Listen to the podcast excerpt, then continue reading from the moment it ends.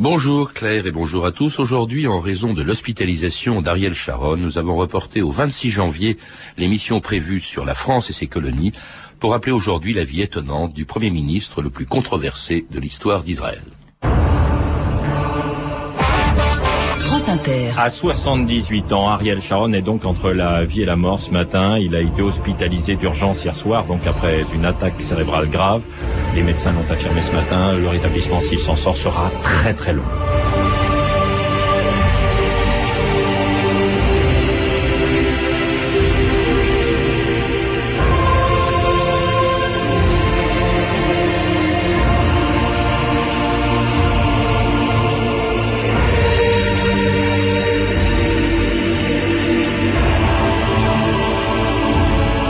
2000 ans d'histoire.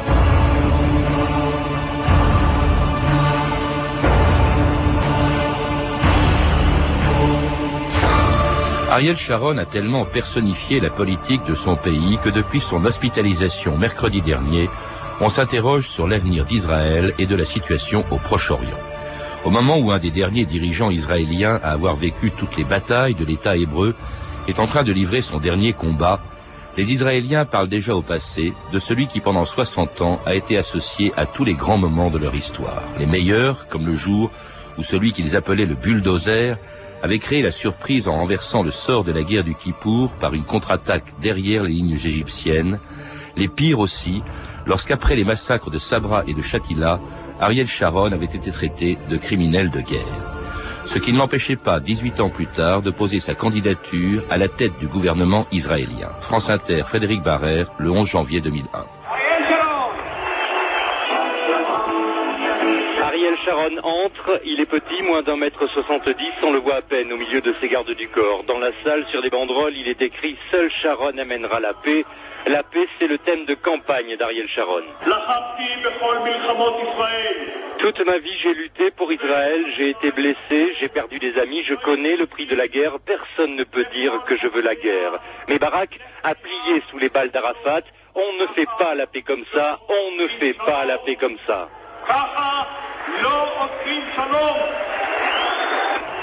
Frédéric Ancel, bonjour. Bonjour. Et merci d'être au téléphone avec nous depuis la Savoie pour nous parler d'Ariel Sharon. Vous êtes professeur de géopolitique à l'Institut d'études politiques de Rennes et spécialiste du Proche-Orient sur lequel vous avez écrit de très nombreux livres.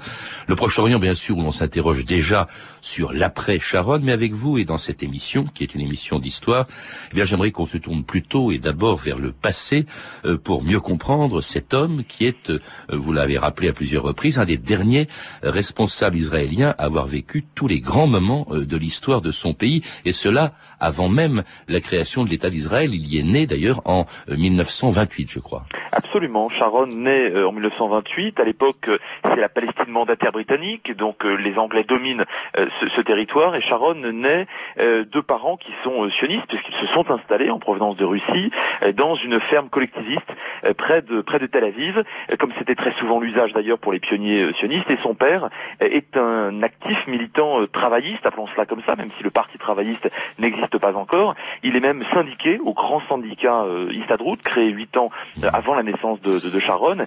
Et si vous voulez, c'est quelqu'un qui naît par conséquent euh, dans une famille, dans un milieu, à l'époque, qu'on peut qualifier de gauche, de sioniste de gauche, et surtout très très attaché à la terre. C'est très étonnant, on le connaît, on ne sait pas, ça c'est quand même, ça a été le, patron du Likoud, le premier ministre quand même de en, Israël qui a vraiment pratiqué une politique de droite et euh, donc ses racines, c'est un pur produit de cette gauche euh, sioniste laïque. D'ailleurs, il était un grand admirateur, je crois, du fondateur travailliste ou socialiste de l'État d'Israël, qui était Ben Gurion. Vous avez raison, grand admirateur de, Ben Gurion. Il faut d'ailleurs ajouter que euh, en 1945, alors qu'il est encore donc adolescent, Sharon rejoint la Haganah. Et la Haganah, c'est la force tolérée, paramilitaire tolérée à l'époque par la, puissance mandataire britannique, pour contrer les, les différentes offensives de ce qu'on appelle les irréguliers arabo-palestiniens à l'époque Or, la Haganah, c'est euh, l'autodéfense juive euh, euh, de gauche, et certainement pas l'Irgun et le Stern, qui eux sont deux groupuscules pareillement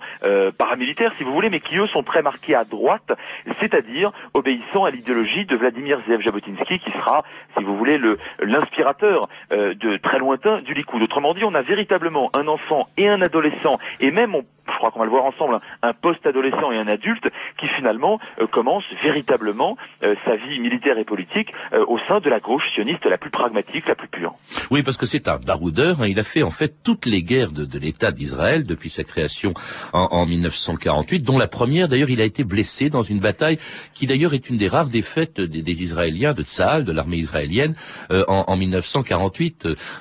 Frédéric Ancel. Oui, vous avez, raison. Il y a eu deux réelles défaites pendant la guerre d'indépendance ou première guerre israélo-arabe de 48-49. c'est celle pour la conquête de la vieille ville de Jérusalem, donc qui est perdue en 48 au profit de la Jordanie, et qui la conservera donc jusqu'en 67, et, et la Troune. Et la bataille de la Troune, du nom de ce fameux saillant topographiquement intéressant et qui domine finalement toute la plaine de Tel Aviv, c'est un, un, véritable échec très cuisant. Et Sharon, d'ailleurs, sera blessé très grièvement à deux reprises à la Troune en 1940, au printemps 1948, et il n'en conservera pas finalement des, des, séquelles. Mais en revanche, le sens de la solidarité au combat, si vous voulez, et effectivement cette, ce tempérament de, de baroudeur et d'homme très courageux physiquement, eh bien, c'est à la qu'il les conquiert. Et de spécialiste aussi des, des coups tordus. En 1950, je crois, il prend la tête d'une unité spéciale de l'armée euh, qui s'appelait l'unité 101, qui était chargée, je crois, de faire des représailles euh, en territoire, euh, enfin à l'extérieur, contre les Palestiniens et à l'extérieur du territoire d'Israël. Oui, c'est ça. Et d'ailleurs, c'est précisément David Ben Gurion, hein, donc le premier premier ministre travailliste de l'époque, qui, ayant du vent des, des hauts faits d'armes et du côté certes très baroudeur de, Sharon, qui va lui confier cette fameuse unité 101, qui est une unité en réalité antiterroriste de parachutistes, composée de têtes brûlées. Hein, ils sont quelques dizaines seulement, et ils vont opérer effectivement au-delà des lignes israéliennes, c'est-à-dire euh, à l'époque en Jordanie, ce qui est aujourd'hui la Cisjordanie. Et euh, en 1952, euh, il y a effectivement ce que vous avez appelé un, coup tordu, en tout cas un, un échec, puisque Akibia, qui correspond à un village donc jordanien, donc jordano-palestinien si vous préférez de l'époque, eh bien l'armée israélienne va va faire une bavure. Il y aura plusieurs dizaines de civils cisjordaniens ou arabo-palestiniens qui seront qui seront tués. D'ailleurs, de 69 morts. Absolument. Et d'ailleurs, les Israéliens laisseront aussi euh, plusieurs euh, soldats euh, sur place, enfin sur le sur le carreau, comme on dit dans le dans la dans, dans le milieu militaire. Et, et Sharon ne sera pas d'ailleurs admonesté par cette par cet échec. au contraire, puisque David Ben Gurion lui confie par la suite toute une unité parachutiste à partir de 1953. Mais enfin, ce sont quand même des, des civils, ce sont des femmes, des enfants qui ont été tués dans ces dans ces maisons qui ont été incendiées, je crois, par l'armée israélienne, en tout cas par l'unité 101, qui opère à l'extérieur d'ailleurs du territoire israélien. À tel enseigne, je crois que c'est la première condamnation par l'ONU euh, de l'État d'Israël ou de l'action de l'État d'Israël. Alors en tout cas, c'est la première condamnation effectivement après un fait militaire. Euh, vous avez raison. Et euh, à l'époque, l'opinion publique israélienne n'en prend pas ombrage pour une raison simple, c'est que la sacro-sainte sécurité, mais je crois qu'on y reviendra, le, le bitachon pour les Israéliens passe au-delà de tout. Et en Israël, jusqu'à la gauche travailliste, hein, encore une fois, on considère qu'au fond, ben, ce genre d'initiative, parfois effectivement malheureuse et qui touche parfois des civils, eh bien c'est le prix à payer pour empêcher euh, les infiltrations de fédéine en provenance de Jordanie. Alors il y acquiert aussi, Sharon, une, la réputation très vite d'un officier indiscipliné qui n'en fait qu'à sa tête, qui, dès qu'il est en guerre, fait sa guerre de son côté, n'obéit absolument pas à la hiérarchie. C'était le cas en, en 56. Hein. Euh, brusquement, il y a une opération, c'est la, la deuxième guerre euh, qu'Israël mène euh, en, en, direction du canal de, de, de Suez, en, en collaboration avec l'Angleterre et la France en novembre 56. Et là, euh, Sharon transforme une simple mission de reconnaissance dans le Sinaï en un véritable assaut contre le canal de Suez, tout seul. C'est exact, c'est-à-dire que le chef d'état-major, le prestigieux Moshe Dayan, qui sera d'ailleurs ministre de, la Défense euh, par la suite, lors de la guerre des six jours, euh, ordonne effectivement simplement une mission de reconnaissance sur deux passes stratégiques, rocheuses, Guédi et Mitla, qui se trouvent effectivement proches du canal de Suez. Donc là, on est en pleine, en, en pleine péninsule sinaïtique. Et euh, Sharon, effectivement, transforme cette mission et conquiert de, très haute lutte et à la surprise générale ces, deux passes. Mais le problème, c'est que d'abord, il a désobéi et d'autre part, là encore, euh, il y a des victimes, de nombreuses victimes à la fois égyptiennes et, israéliennes, plusieurs dizaines euh, de part et d'autre. Alors, euh, une fois de plus, on le lui reprochera, mais, mais si vous voulez en interne, pourquoi? Bah Parce qu'il a remporté une certaine victoire, même s'il y a des morts, parce que cela permet après aux divisions blindées israéliennes, finalement, d'aller encore plus vite que ce qui était prévu. Mais effectivement, il acquiert dès 1956 cette réputation d'insubordination. Oui, à tel point d'ailleurs qu'il il sait très bien qu'il ne peut pas espérer ce dont il reste, c'est-à-dire le, le, poste de commandant en chef de, l'armée israélienne. Cela dit, il se distingue euh, fort bien en 67 aussi, pendant la, guerre des six jours. On l'avait même soupçonné de vouloir prendre le pouvoir. Je ne sais plus qui avait dit, mais avec vos divisions, vous allez encercler la Knesset. Alors oui, ça c'est, si vous voulez, c'est un euh, quelqu'un à l'époque, un, un député euh, d'extrême gauche qui euh, à l'époque avait effectivement soupçonné Sharon de d'avoir la possibilité de désobéir sur le plan politique, puisqu'il le faisait déjà sur le plan militaire. Cela dit, Sharon lui-même, a priori, n'a jamais souhaité conquérir par les armes le, pouvoir en Israël. En tout cas, il quitte l'armée en juillet 73, ne pouvant donc espérer devenir chef d'état-major. Mais alors, c'est pour y être rappelé quelques semaines plus tard, pour faire face à l'offensive égyptienne de la guerre du Kippour, Sharon prend alors la tête d'une division blindée avec laquelle, à lui tout seul, il allait renverser la situation par une contre-offensive qui allait faire de lui le général le plus populaire d'Israël. France Inter, Yves-Paul Vincent, le 16 octobre 1973. Tous les Israéliens ont suivi cet après-midi le discours de Madame Goldamer et toute leur attention est retenue par les opérations menées par une unité israélienne à l'ouest du canal de Suez. Jérusalem, André Semama. Le communiqué militaire israélien reste laconique. Une unité des forces de défense israéliennes, dit ce communiqué, opère depuis 24 heures derrière les lignes égyptiennes sur la rive occidentale du canal de Suez. Parmi les objectifs détruits par cette unité figurent des batteries d'artillerie et des missiles sol-air. C'est à l'ouverture de l'Assemblée que Mme Meir a la première annoncé que des forces israéliennes se trouvaient à l'arrière des lignes égyptiennes sur la rive occidentale du canal.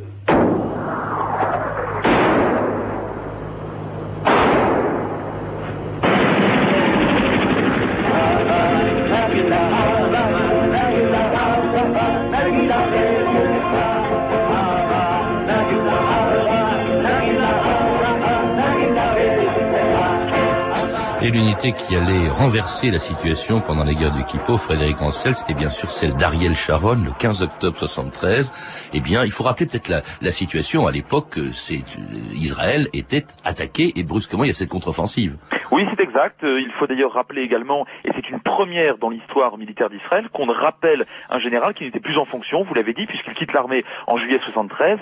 L'attaque conjuguée de la Syrie et de l'Égypte euh, intervient le 6 octobre 73 et on considère au ministère de la Défense donc chez Moshe Dayan, qu'on ne pourra pas, sur le front sud, se passer de celui qui, a priori, connaît le mieux euh, la région. Donc il revient, il prend la tête d'une division blindée, et effectivement, après une semaine et demie extrêmement difficile pour, pour les Israéliens, il désobéit une nouvelle fois euh, à l'état-major, et il décide de passer entre la deuxième et la troisième armée égyptienne sur le canal de Suez, prenant, si vous voulez, à revers la troisième armée égyptienne et l'encerclant sur le continent africain. Et c'est véritablement là que Sharon devient euh, une, véritable légende, parce que euh, il ne met peut-être pas euh, Israël, enfin son action ne place pas Israël au zénith militaire à l'époque. Hein. On considère que la victoire de 73 est une victoire israélienne sans conteste, mais enfin très douloureuse. Cela dit, le fait que la situation s'inverse très définitivement à partir du, du, 15 octobre, c'est véritablement grâce au coup de force de Sharon. De celui qu'on appelle désormais le bulldozer, je crois même qu'on l'appellera plus tard le, roi d'Israël, Frédéric Ancel. Mais là encore, donc, il a, il, a désobéi, c'est assez extraordinaire, et il va, euh, il quitte, il, il requitte l'armée à nouveau. Cette fois-ci, il n'y reviendra plus. Euh, si, enfin, il reviendra plus tard comme ministre de la Défense, mais il fait de la politique, il s'engage activement, fort de cette popularité, dans la politique, et cette fois-ci auprès du Likoud.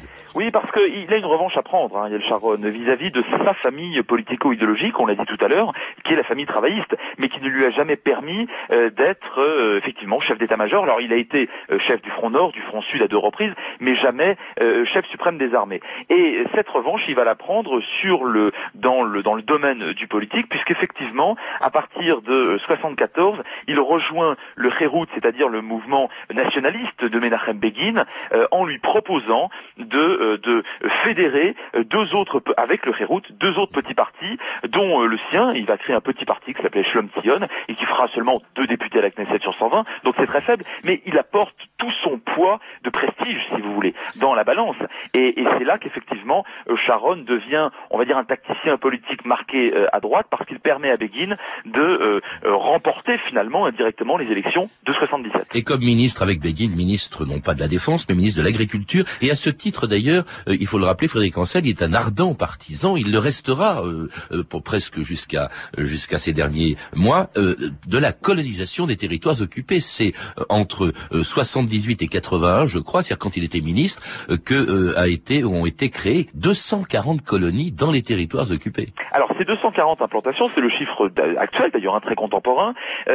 c'est ça englobe une période qui va des années, de la fin des années 60 euh, jusqu'à la fin des années 90. Cela dit, vous avez raison, Sharon sera l'un des promoteurs principaux de cette politique d'implantation, mais pas tant au ministère de l'Agriculture qu'il occupe euh, de 77 à 81 qu'à la tête du ministère de la Défense de 81 euh, à 83 lors du deuxième gouvernement de Menachem Begin. La chose curieuse quand même, et c'est étonnant, en avril 82, lorsque Begin décide pour faire la paix avec l'Égypte d'évacuer le Sinaï, c'est le ministre de la Défense, donc c'est Sharon qui va faire évacuer ses colonies. C'est une chose qu'on oublie souvent. Oui, et, qui fait penser un peu à ce qui s'est passé à Gaza il y a quelques semaines. Ah oui, ben, je que vous êtes l'un des seuls à l'avoir rappelé ces dernières semaines, ce qui est stupéfiant. On ne peut absolument pas, en aucun cas, comprendre Sharon si on évacue euh, le fait qu'il ait assumé, escalité de ministre de la Défense, l'évacuation forcée des 5000 colons israéliens du Sinaï à l'époque, en obéissant ainsi à Menachem Begin. Parce que certes, euh, Sharon est à l'époque un nationaliste, donc pragmatique, qui a déjà milité à gauche, n'empêche qu'effectivement, il est nationaliste. Or, il assume euh, cette évacuation. Il avait quatre ans pour y réfléchir, parce que les accords de Camp David israélo-égyptiens, qui prévoyaient déjà, en octobre 78, l'évacuation totale du Sinaï, induisaient très explicitement cette évacuation. Il aurait pu déjà démissionner de son ministère de l'Agriculture. Il ne l'a jamais fait. Donc en avril 82, effectivement, il assume euh, à la manière d'un véritable bulldozer, on peut reprendre votre expression, cette évacuation forcée sous les ordres de Begin. Alors 82, c'est aussi une année noire hein, pour Sharon, puisque euh, comme ministre de la Défense, il déclenche l'opération Paix en Galilée au Liban euh, et porte d'ailleurs du même coup la responsabilité des massacres de plus de 800 Palestiniens dans les camps de Sabra et Shatila, massacrés par les milices chrétiennes, mais sous la protection des Israéliens, et cela sans que les Israéliens ne bougent, ce qui va déclencher dans le monde et même en Israël la plus grande manifestation qu'ait connue l'État hébreu depuis sa création en 1948. France Inter, euh, Christian Billman, le 28 septembre 1982.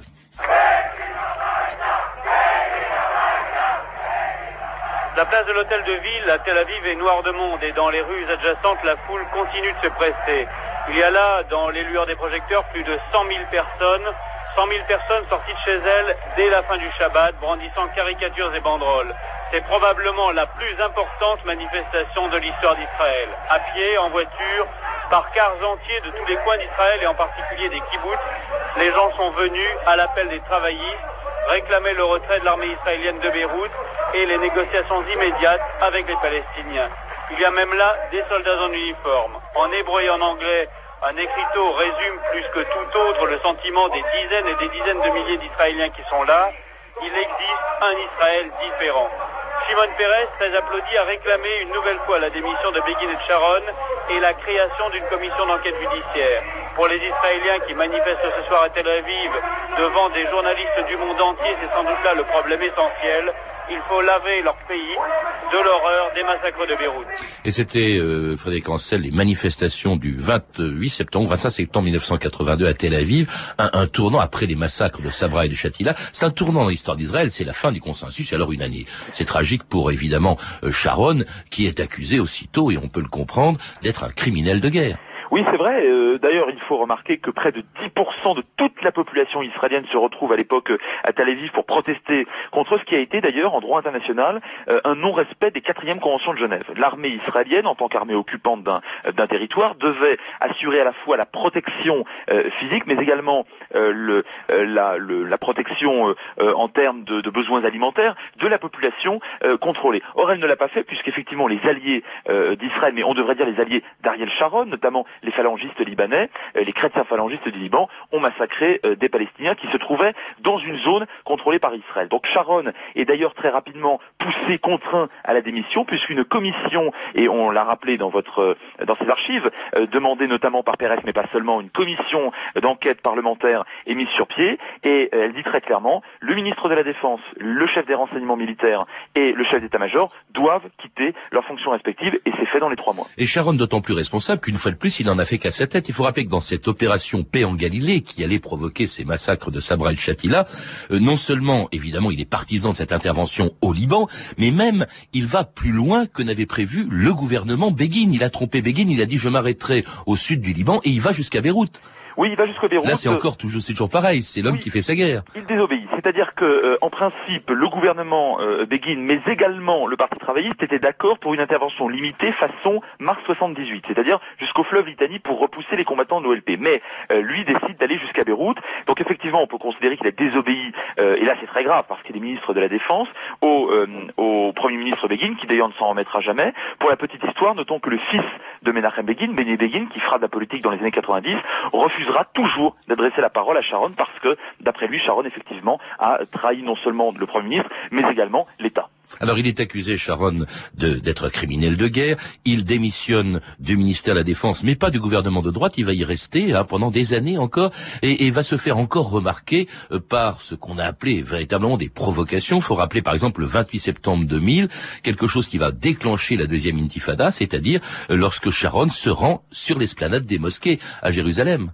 Oui, c'est vrai. Alors simplement, les, les, les années 80 euh, sont des années donc avant qu'il revienne, euh, enfin qu'il pardon, qu'il arrive au pouvoir en, en, 2001 et avant ce fait que vous venez de rappeler. Euh, tout au long des années 80 et début 90, on peut considérer que c'est une semi-traversée du désert parce que effectivement, il reste dans les gouvernements Likoud successifs, mais à des postes très subalternes. Et, et, le début des années 90 va voir avec la victoire travailliste de Rabin de 92 à 96, Sharon repoussé dans l'opposition et on considère à l'époque que Sharon est un homme politique Il n'est plus que député euh, du Likoud, le Likoud étant un parti très affaibli. Or, à la fin des années 90, euh, avec l'avènement euh, au pouvoir de, de, Barack, mais Barack qui échoue en réalité à, à, Camp David II en 2000 face à Arafat et, Clinton, Sharon, par un concours de circonstances politiques liées aux, aux, instances internes du Likoud, va devenir chef du, du Likoud, à qui on accorde d'ailleurs à peu près aucune chance d'arriver au pouvoir, mais l'échec de Barack va le propulser au pouvoir. Effectivement, Sharon est celui qui va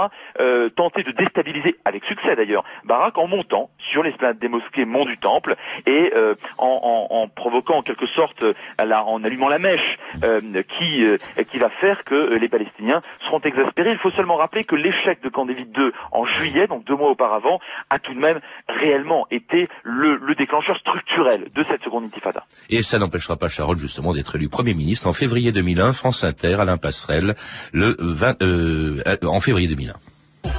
Ariel Sharon, vainqueur par chaos. Israël a un nouveau Premier ministre. Comme le laissaient prévoir les sondages, le leader du Likoud a largement battu Ehud Barak. 25 points d'écart entre les deux hommes. France Inter. Je lance un appel à nos voisins palestiniens pour qu'ils abandonnent la voie de la violence et qu'ils reviennent au dialogue et à la solution des conflits par des moyens pacifiques. Ariel Sharon, donc, qui hier soir s'est efforcé autant que possible de projeter une image modérée. Ces élections constituent un véritable bouleversement politique, peut-être le plus brutal de toute l'histoire d'Israël. Je vous propose avec Frédéric Barrère de revivre une partie de la soirée d'hier. C'était au siège du Likoud, le siège des vainqueurs donc, à Tel Aviv. Il est déjà tard, les militants du Likoud sont un peu fatigués, ils chantent faux. Les premiers résultats tombent, Ariel Sharon est élu, ceux qui ont encore de la voix hurlent.